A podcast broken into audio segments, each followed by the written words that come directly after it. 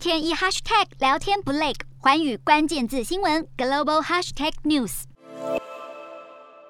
德国总理肖兹在十九号表示，乌克兰虽然遭到俄罗斯侵略，但无法因此加快他加入欧盟的脚步，必须用更加务实、迅速的方法来帮助乌克兰。肖兹提到，也想加入欧盟的巴尔干国家，包含阿尔巴尼亚、波士尼亚和塞尔维亚等等六国。他认为，乌克兰若先一步加入，对这些已经争取入会资格很多年的国家而言，并不公平。这让乌克兰提出抗议。乌克兰外长库列巴发文回应，认为部分欧盟国家给予乌克兰二等待遇，还说欧盟这样的态度会更加鼓舞俄罗斯总统普丁。不过，肖兹也有提议要设立团结基金来帮助乌克兰重建，似乎想要以此作为弥补。在金援方面，G7 七大工业国的各国财政部长也在十九号会面达成共识，同意提供乌克兰一百八十四亿美金，大约五千五百三十四亿台币的资金。美国财政部长耶伦更表示，G7 是乌克兰的靠山，会帮助乌克兰取得需要的资源。